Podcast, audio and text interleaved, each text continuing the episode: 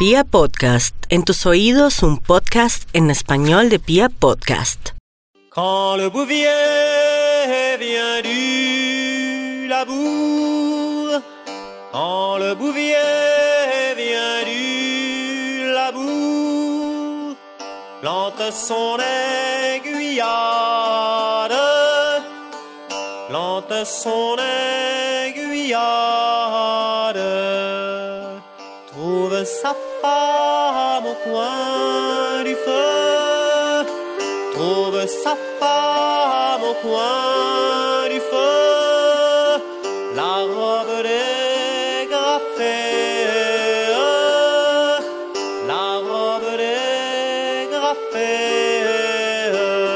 Cuando Dios creó al ser humano, tenía claro que éste terminaría congregándose para formar sociedades e imperios. Por eso, desde que nos diseminó por la tierra, se preocupó por dotarnos de actitudes y aptitudes particulares para que pudiésemos contribuir al tejido social que conformaría los pueblos que hoy conocemos como naciones y que supieron forjar su historia gracias a su valentía colectiva. Pero sobre todas las cosas, gracias al liderazgo heroico de próceres y leyendas que escribieron con puño y sangre la historia del mundo entero. El Señor, en su infinita sabiduría, supo enviar al planeta a personas predestinadas a liderar a las masas y manejar con su cabeza el destino de miles dispuestos a seguirles.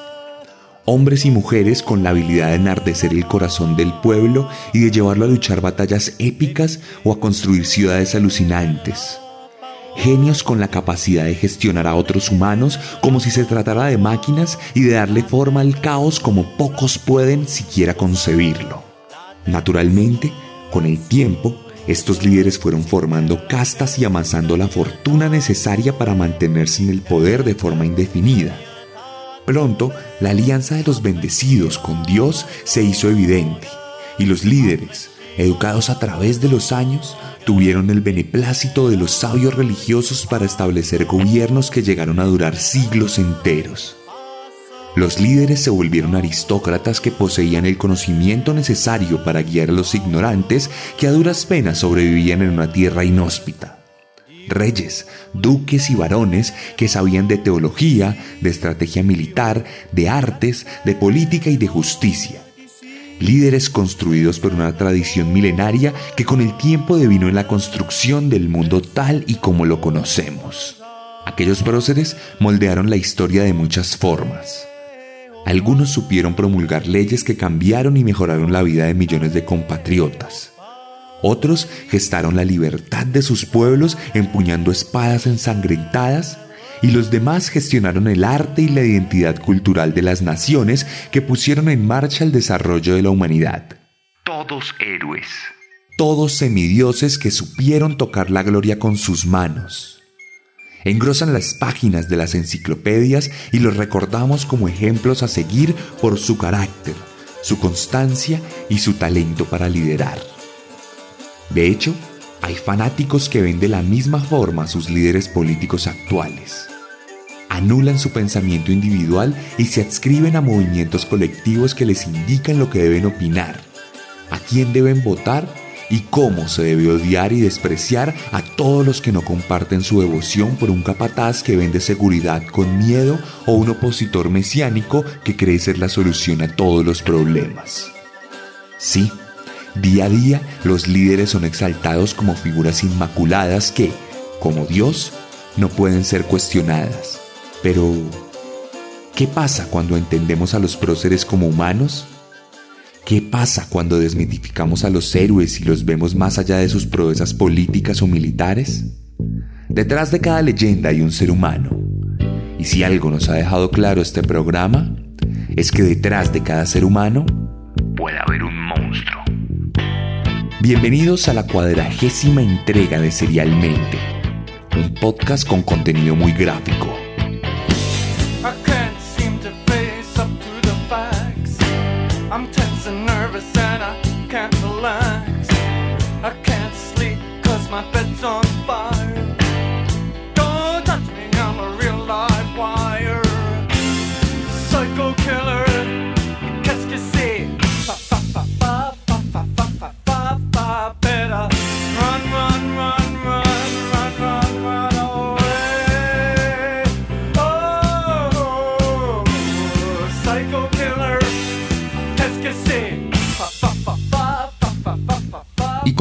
Nuestro recorrido por el mundo.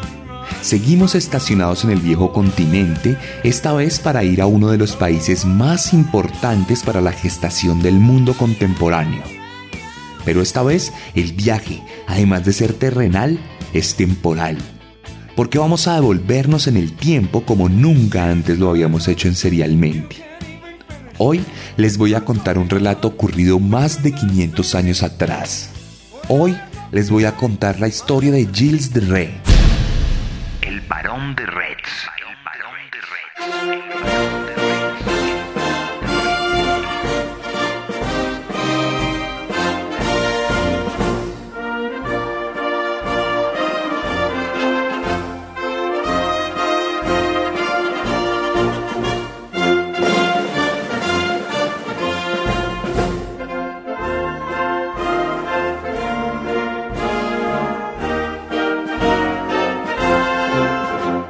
Y en esta ocasión nos vamos a uno de los países más reconocidos del mundo occidental, el lugar donde se gestaron los derechos civiles de la actualidad y donde la alta cocina es reconocida por su calidad ejemplificante a nivel internacional.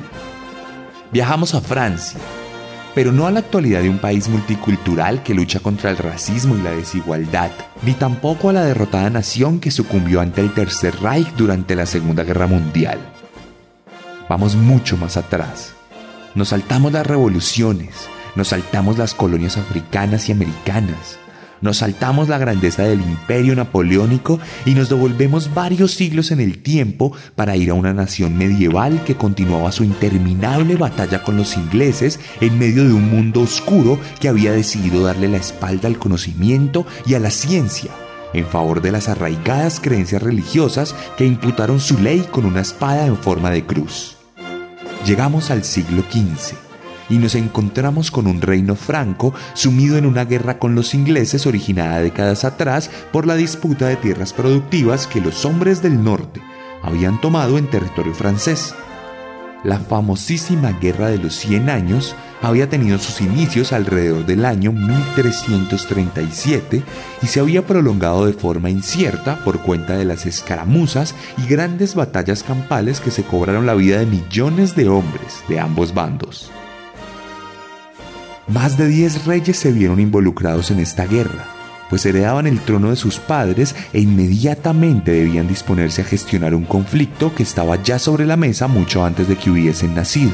Los monarcas debían entonces mantener las negociaciones con los aliados y estrechar los lazos con los señores feudales, los condes y los varones cuya riqueza y lealtad les permitía el mantenimiento y movilización de gigantescos ejércitos que teñían los campos franceses de sangre y fuego. Y fue allí, en uno de esos castillos adscritos a la corona francesa, que nació Gilles de Montmorency Laval, a finales del año 1405 en el ducado de Anjou. El pequeño Gilles nació en el seno de una de las familias más importantes y tradicionales de la historia del imperio francés. La casa Montmorency tiene el origen de su nombre en un terrateniente galo-romano y se volvió relevante en el espectro político y militar del imperio desde el siglo X cuando comenzó a contribuir a la gestación de la grandeza francesa con la formación de mariscales de campo, almirantes y todo tipo de comandantes de guerra que conquistaron terrenos para la corona en Europa, en África y en Medio Oriente. Claramente, los Montmorency fueron protagonistas también de la Guerra de los Cien Años, que para entonces ya cumplía cerca de siete décadas de hostilidades por lo que desde antes de llegar al mundo, Gilles ya tenía una labor asignada en el castillo y en el imperio como hombre de guerra. Desde muy pequeño, el infante comenzó a dar muestras de la gracia que Dios había decidido brindarle de forma innata. Gilles era un niño tremendamente inteligente. Aprendió a hablar antes de lo usual y sus maestros privados se maravillaron con la facilidad que tenía para aprender cualquier cosa que se le enseñara. Siguió las tradiciones que por aquel entonces se practicaban en la nobleza y supo vivir su tiempo para jugar y aprender varios idiomas como el latín y algunas lenguas romances que se hablaban por aquel entonces.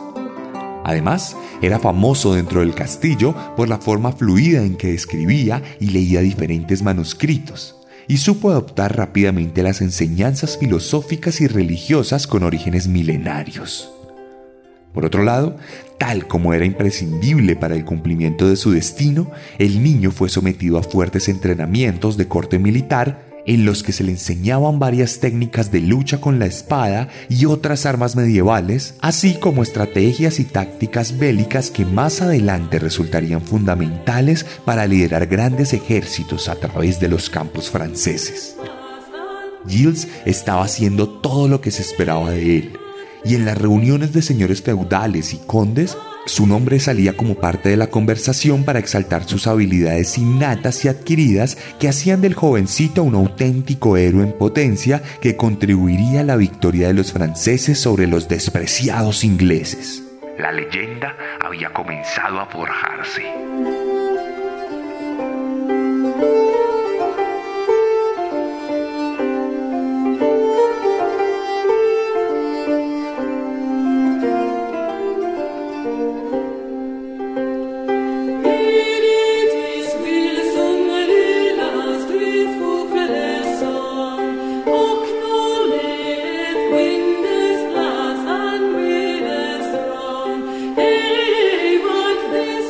Embargo, pocos años después, la tragedia tocaría las puertas gigantescas del castillo de Montmorency. Y tanto el padre como la madre de Gilles murieron por causas naturales propias de una época donde la vida humana era mucho más frágil de lo que es hoy en día. Era 1415 y Gilles tenía tan solo 10 años. No obstante, por muy triste que pudiera sonar esto, la verdad es que era algo muy común durante la Edad Media. Así que la vida siguió al interior del fortín y el abuelo materno del niño llegó para hacerse cargo de todos los pormenores administrativos del lugar y de la continuación del linaje que aportaba tantos soldados a la guerra con los ingleses. De hecho, pasados pocos meses de la muerte de los duques, el anciano, que respondía al nombre de Jean de la Croix, procuró casar al niño con la hija menor de otra reconocida casa noble del reino de Bretaña un pequeño estado al norte de Francia que se extinguiría en el siglo XVIII y que pasó a ser parte del país galo como resultado de los devenires de la historia. De cualquier forma, el casamiento fue frustrado, pero esto no desalentaría la codicia política y económica del abuelo, quien por fin lograría pactar y materializar un matrimonio por conveniencia el 30 de noviembre de 1420 entre su nieto Gilles y la heredera del ducado de Poitou. Catherine Dutour. La nueva pareja no superaba los 15 años de edad y había sido condenada a pasar el resto de su vida en un sagrado matrimonio impartido por la Iglesia, el cual aseguraba el crecimiento exponencial de las riquezas de ambas familias y una sólida alianza militar que contribuiría al esfuerzo de la guerra interminable para la cual Gilles llevaba años entrenándose. Lo triste es que todos estos beneficios estratégicos fueron a costa del sufrimiento de la pequeña Catherine, quien fue obligada a vivir encerrada en el castillo de Gilles hasta que le diera un heredero, por lo que fue violada por el noble adolescente de forma constante hasta que nació su hija Marie. Por aquellas épocas, la psicopatía rondaba impunemente en un planeta que no conocía su existencia y que normalizaba la maldad en comportamientos repugnantes como la utilización de una heredera para adquirir una red de castillos y propiedades. La maldad se gestaría en el corazón de Gilles por cuenta de sus propios mentores.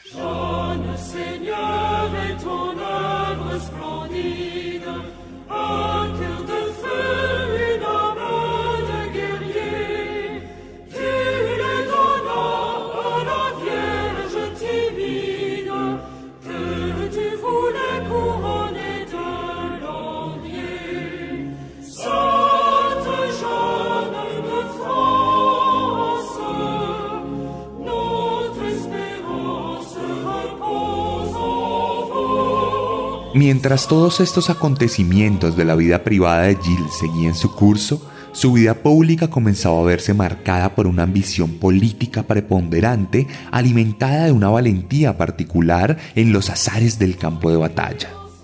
Cuando apenas tenía 16 años, el joven Gilles tuvo su bautismo de guerra en la liberación del duque de Bretaña, John VI la cual fue posible gracias a que el heredero de la casa Montmorency contrató mercenarios y los lideró de forma muy valiente en la primera línea de batalla.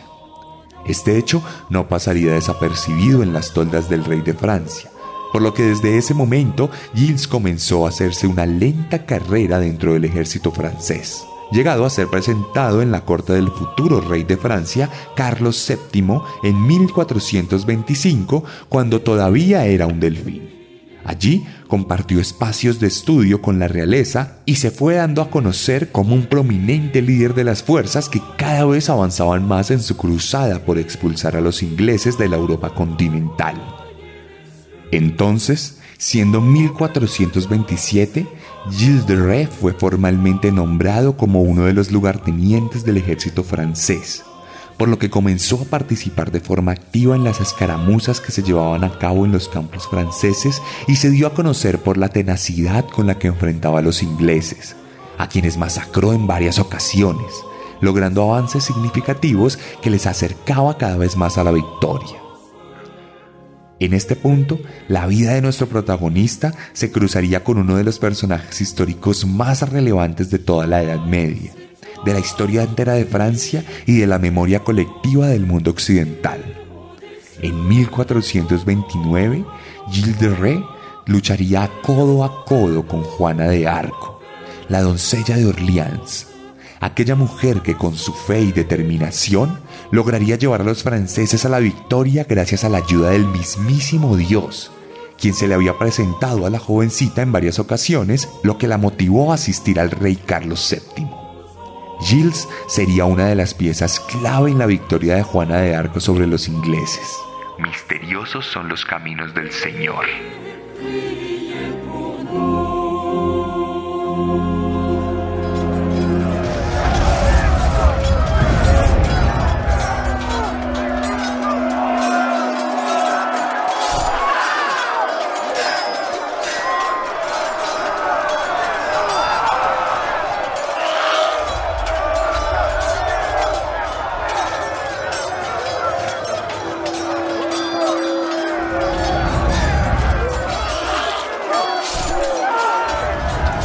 En mayo de 1429, las tropas francesas, compuestas por soldados pagados por diferentes condes, se unieron bajo los gritos enfurecidos de la doncella y después de una cruenta batalla lograron liberar la ciudad de Orleans. Los libros de historia relatan la valentía de la mujer que supo ir al frente de la primera línea acompañada de otros líderes entre los que se encontraban Gilles de Ré, como uno de los más valientes escuderos de la legendaria guerrera. De hecho, fue tal el coraje mostrado por el hombre que en el marco de esta campaña fue nombrado como Mariscal de Francia, una distinción honorífica concedida a los generales más sobresalientes de la vida militar del país galo, un reconocimiento que muy pocas personas han recibido a lo largo de la historia. Sin embargo, el éxito de la doncella de Orleans al frente de las tropas francesas terminaría por condenarla de forma definitiva pues el mismo Delfina que defendió, una vez convertido en rey, terminó por traicionarla a causa de la envidia y los celos, así como el miedo a que los soldados fueran más leales a ella que a la corona. Esta traición provocaría su captura a manos de los borgoñeses y su posterior enjuiciamiento por la Inquisición inglesa, lo que dejaría como resultado su ejecución en la hoguera, convirtiéndose en un mártir inmortal para el mundo occidental.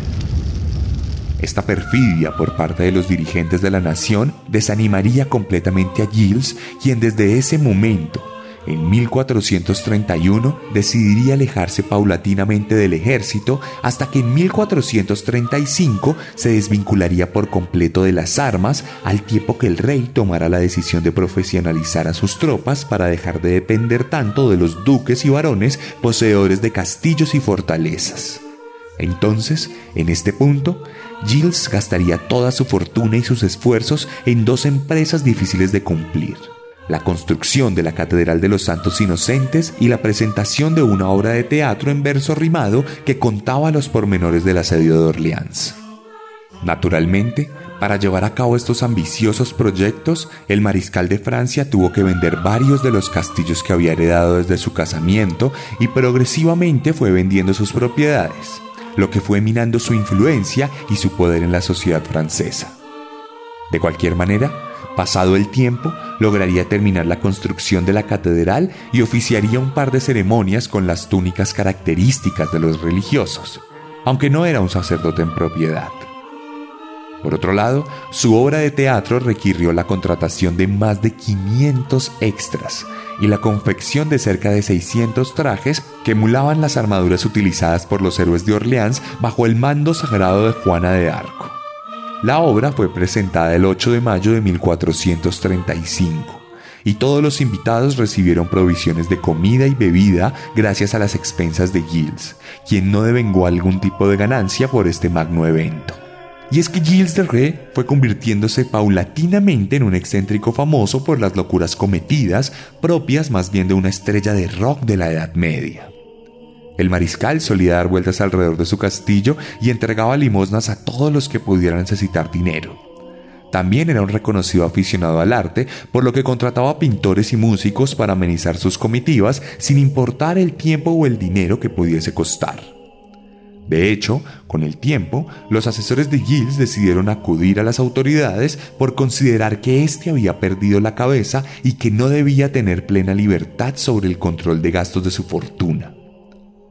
La bien ganada fama del hombre comenzó a ser minada desde la corona misma, y ningún miembro de la realeza tenía autorización alguna para entablar negociaciones o contratos con el mariscal, por lo que su fortuna terminó de esfumarse y sus propiedades fueron reducidas al mínimo. En este punto de su vida, el heroísmo y liderazgo que lo habían hecho famoso en toda Europa se esfumaron absolutamente y dieron paso a la debacle del mariscal la exaltación de sus seguidores pronto comenzaría a convertirse en repudio.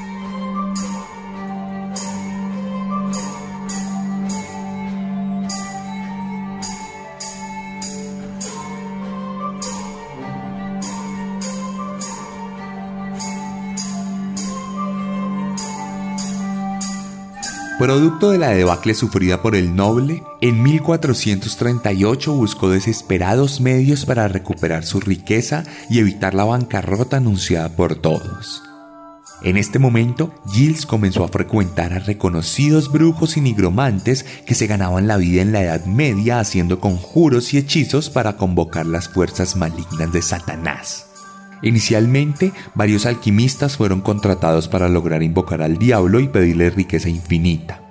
Sin embargo, según los relatos, ningún demonio se hizo presente ante la mirada de Giles, por lo que éste decidió ir más allá y se sumergió en el mundo de la nigromancia, una suerte de magia negra que precisa de partes del cuerpo humano para llevar a cabo la preparación de pócimas o conjuración de hechizos.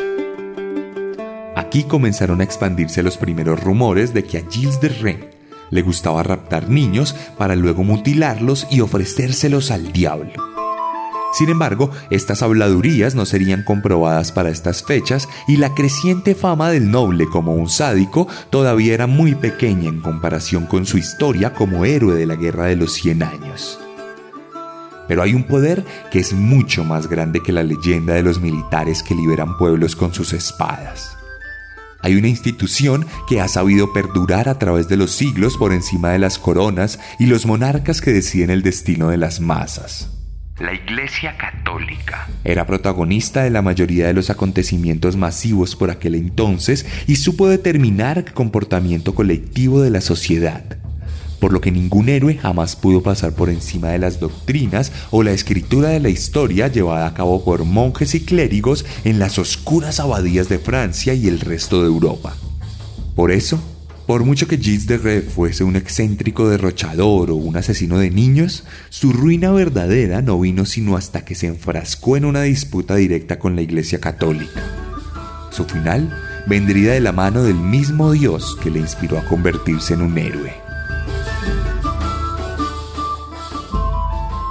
Al borde de la quiebra, Gilles vendió uno de los últimos castillos que le quedaban a un duque de Bretaña que dejó como encargado de la propiedad a un reconocido clérigo de la región. Días después de la venta, un nuevo cliente apareció para el castillo y le ofreció a Gilles más dinero del que había recibido inicialmente, por lo que el noble buscó por todos los medios anular la primera venta. Entonces resolvió adentrarse en su antiguo castillo para secuestrar al clérigo encargado y así forjar la anulación del trato. una jugada poco digna que despertó la ira de la iglesia, razón por la cual el arzobispo de Nantes se obsesionó con Derré y comenzó a investigarlo a fondo, no solo para lograr la liberación del clérigo, sino para castigar con la mayor fuerza y justificación al veterano de guerra.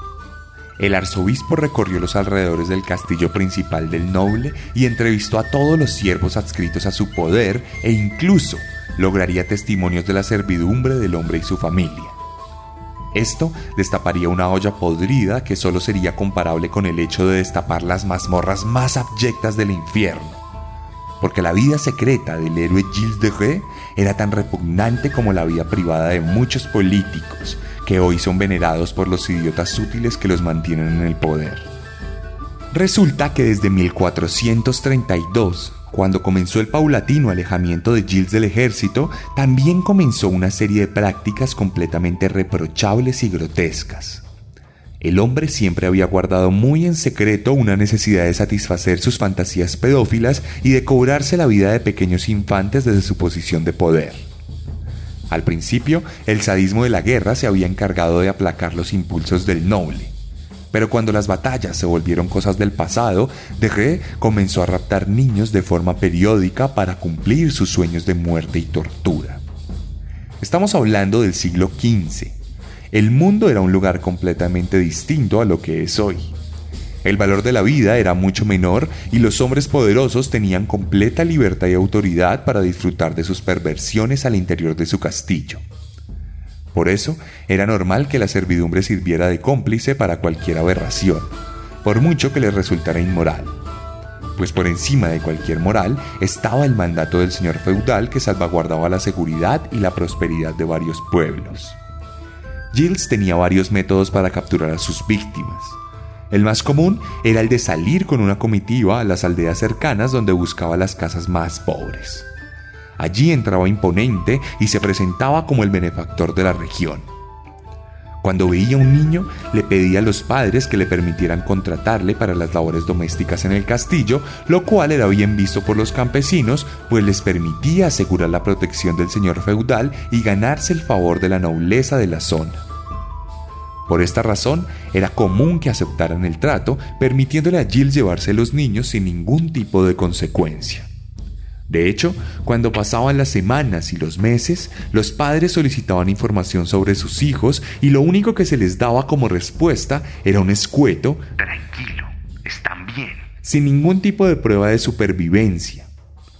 Otra forma de captar niños era mucho más fácil y directa, pues por aquellas épocas de pobreza y desigualdad era común que pequeños indigentes se acercaran a las inmediaciones del castillo en busca de comida o limosna. Los guardias de la fortaleza tenían la instrucción directa de Gilles de recibir con brazos abiertos a cualquier niño que entrara, por lo que rápidamente eran llevados a una recámara donde se les daba un plato de comida, el cual devoraban sin darse cuenta de que estaban siendo secuestrados ante sus propias narices. Una vez con los niños en su poder, Gilles le pedía a su servidumbre que preparara todo en una de las recámaras. En este punto, algunos testimonios de testigos oculares describían así la situación.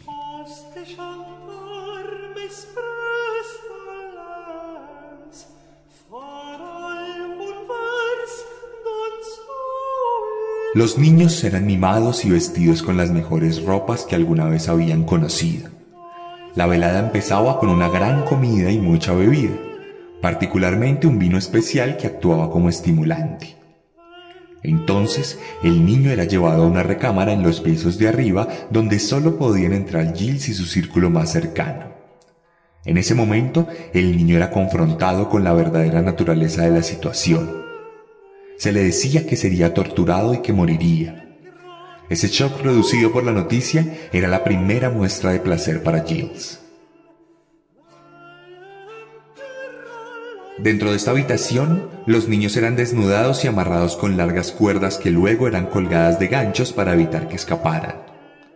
En ese momento, Jill solía tocar los cuerpos de sus víctimas con especial atención en la zona genital. Esto para lograr un punto de excitación considerable que seguía de una sesión de masturbación que terminaba con la eyaculación del hombre sobre el estómago de los niños, quienes naturalmente comenzaban a llorar con fuerza.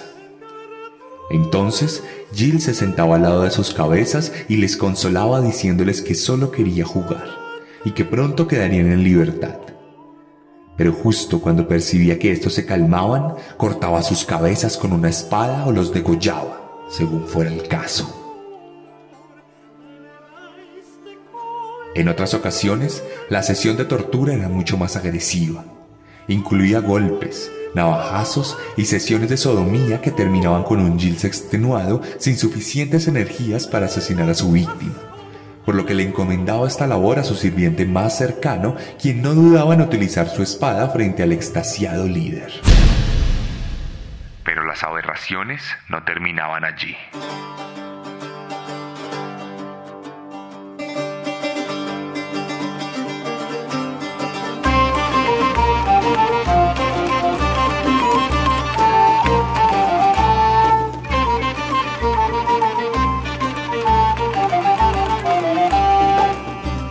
Más y más relatos fueron llegando al escritorio del arzobispo de Nantes. Varios testigos afirmaron que, luego de muertas sus víctimas, Gilles disfrutaba cercenando sus genitales para luego penetrar los orificios que las heridas dejaban. También se decía que guardaba las cabezas de los niños y las clavaba en estacas para luego organizarlas en el patio y hacer concursos de belleza junto a su comitiva de sirvientes más cercanos. De hecho, en una de sus posteriores confesiones, Gilles diría lo siguiente.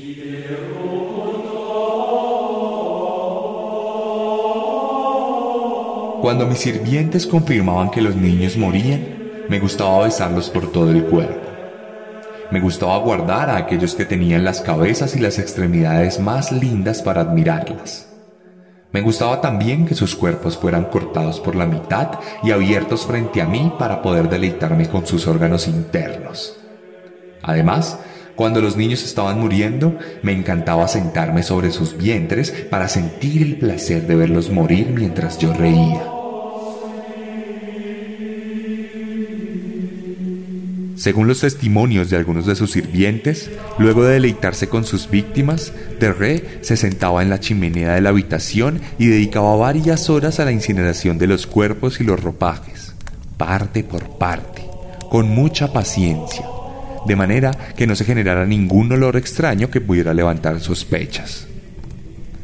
Estos testimonios, sumados a la creciente hostilidad que el pueblo y la iglesia sentían por el mariscal, fueron suficientes para que se llevara a cabo la captura de Gilles de Ré el 15 de septiembre de 1440, cuando fuera arrestado junto a dos de sus cómplices por las autoridades religiosas y seculares. Su juicio duró pocas semanas. Los primeros días, Gilles negó todos los cargos y aseguró que eran mentiras de la iglesia. Sin embargo, sus dos cómplices aceptaron la culpa inmediatamente. Así que la iglesia se dispuso a torturar al preso para sacarle una confesión tal como lo estipulaba la ley por aquel entonces. Pero justo antes de que se llevara a cabo la primera sesión de tortura, Giles decidió aceptar los cargos y reconoció que absolutamente todas las acusaciones de asesinato, sodomía y herejía eran reales. El 21 de octubre de 1440 se hizo pública la confesión, por lo que todos los habitantes de la región se volcaron sobre las mazmorras para manifestar su indignación por los hechos acontecidos. Lejos había quedado la imagen del héroe y ahora todo el pueblo entendía a Giles como un villano. En ese momento, a los jueces de la época les comenzaron a llegar decenas de acusaciones de campesinos que aseguraban que sus hijos habían sido raptados por el noble, por lo que se llegó a acumular un gigantesco prontuario que osciló entre 100 y 200 víctimas aunque las especulaciones populares llegaron a hablar de 600 niños. El otrora héroe nacional en la guerra contra los ingleses ahora no era más que un monstruo pedófilo y sádico.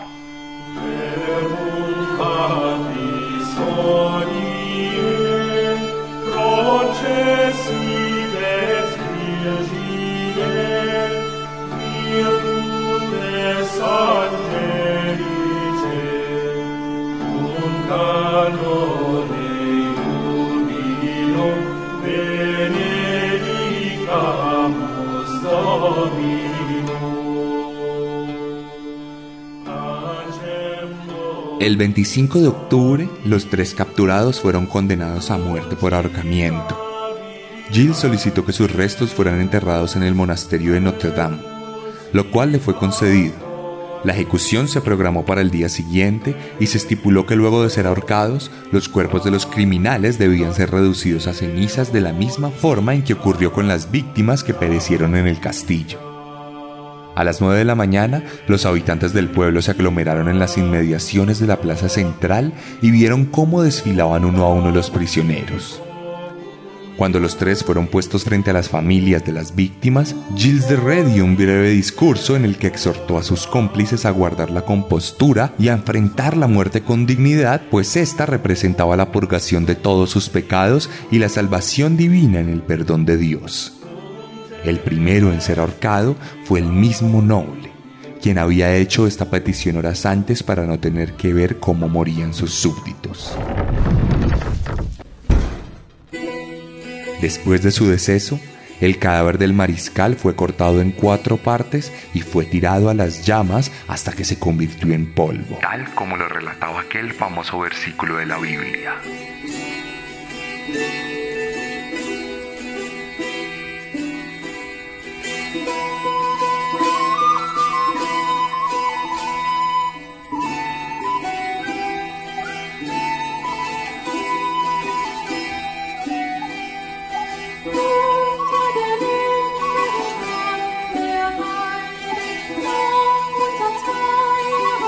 La vida de Gilles de Rais es la viva muestra de la hipocresía que reina en las esferas dirigenciales de la sociedad. Líderes nacidos para gestionar son también monstruos que llevan en secreto sus más oscuros anhelos y aberraciones. Pasaba en la Edad Media, pasó también en la Antigüedad y no me cabe la menor duda que sigue pasando en la actualidad. Aquellos impolutos personajes que salen en los estrados, pletóricos de optimismo y poder, suelen ser monstruos en su vida privada que saben aprovecharse de la posición privilegiada que han adquirido por cuenta de su talento o de las ayudas de un sistema previamente establecido.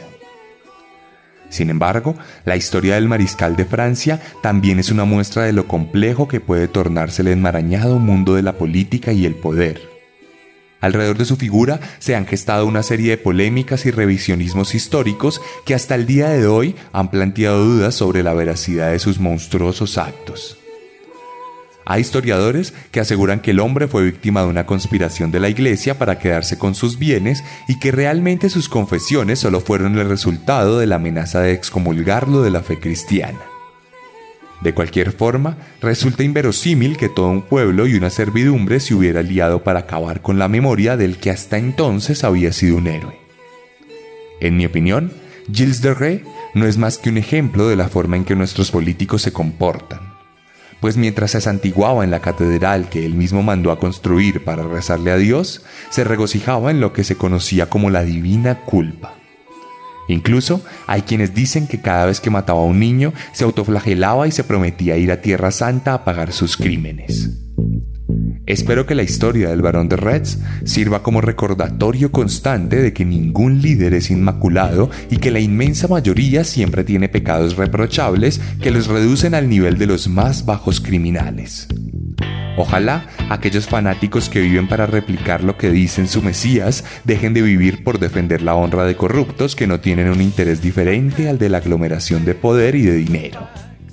Que nunca se olvide que, sin importar si son de derecha, centro o izquierda, los políticos no son más que el reflejo de lo más asqueroso de nosotros.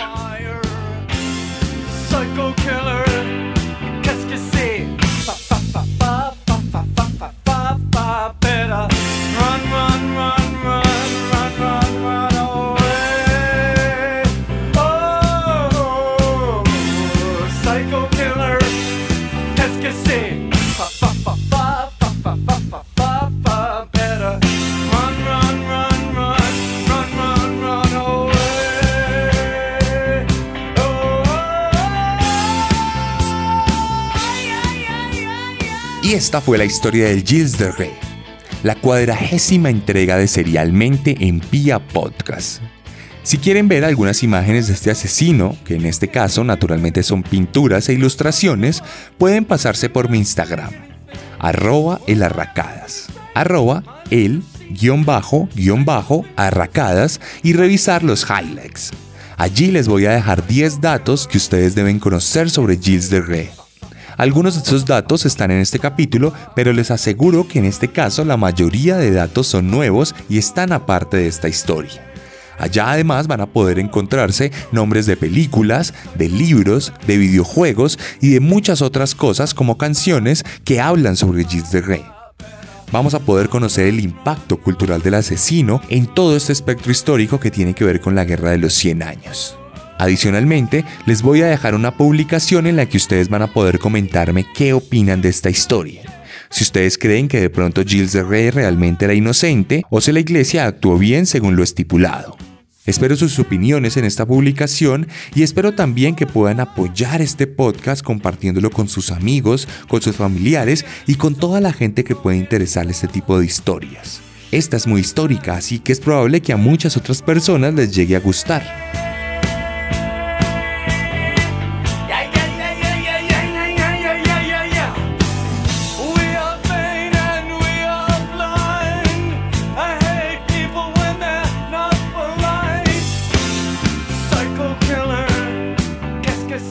Otra forma de apoyar este proyecto es entrando al Patreon y haciéndose mecenas de esta historia.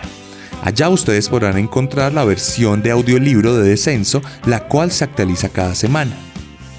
Finalmente, les recuerdo que ya está disponible el merchandising de Serialmente y que pronto estaremos no solo en Colombia, sino también en México. Ustedes pueden escribirme un DM al Instagram y pueden preguntar por camisetas, hoodies, agendas, mugs, manillas y muchas otras cosas. Pero si lo de ustedes es la literatura, les recuerdo que ya está disponible para la venta la segunda edición de mi primera novela, Descenso, la cual ya logró acabar la primera edición y ha sido un éxito entre los lectores y entre los oyentes de Serialmente. Si esta novela les interesa, no duden en escribirme a mi Instagram donde estaré pendiente para hablar con ustedes. Les hablo Sebastián Camelo. Nos vemos la próxima semana con un nuevo monstruo. Porque recuerden que siempre Podemos ser peores.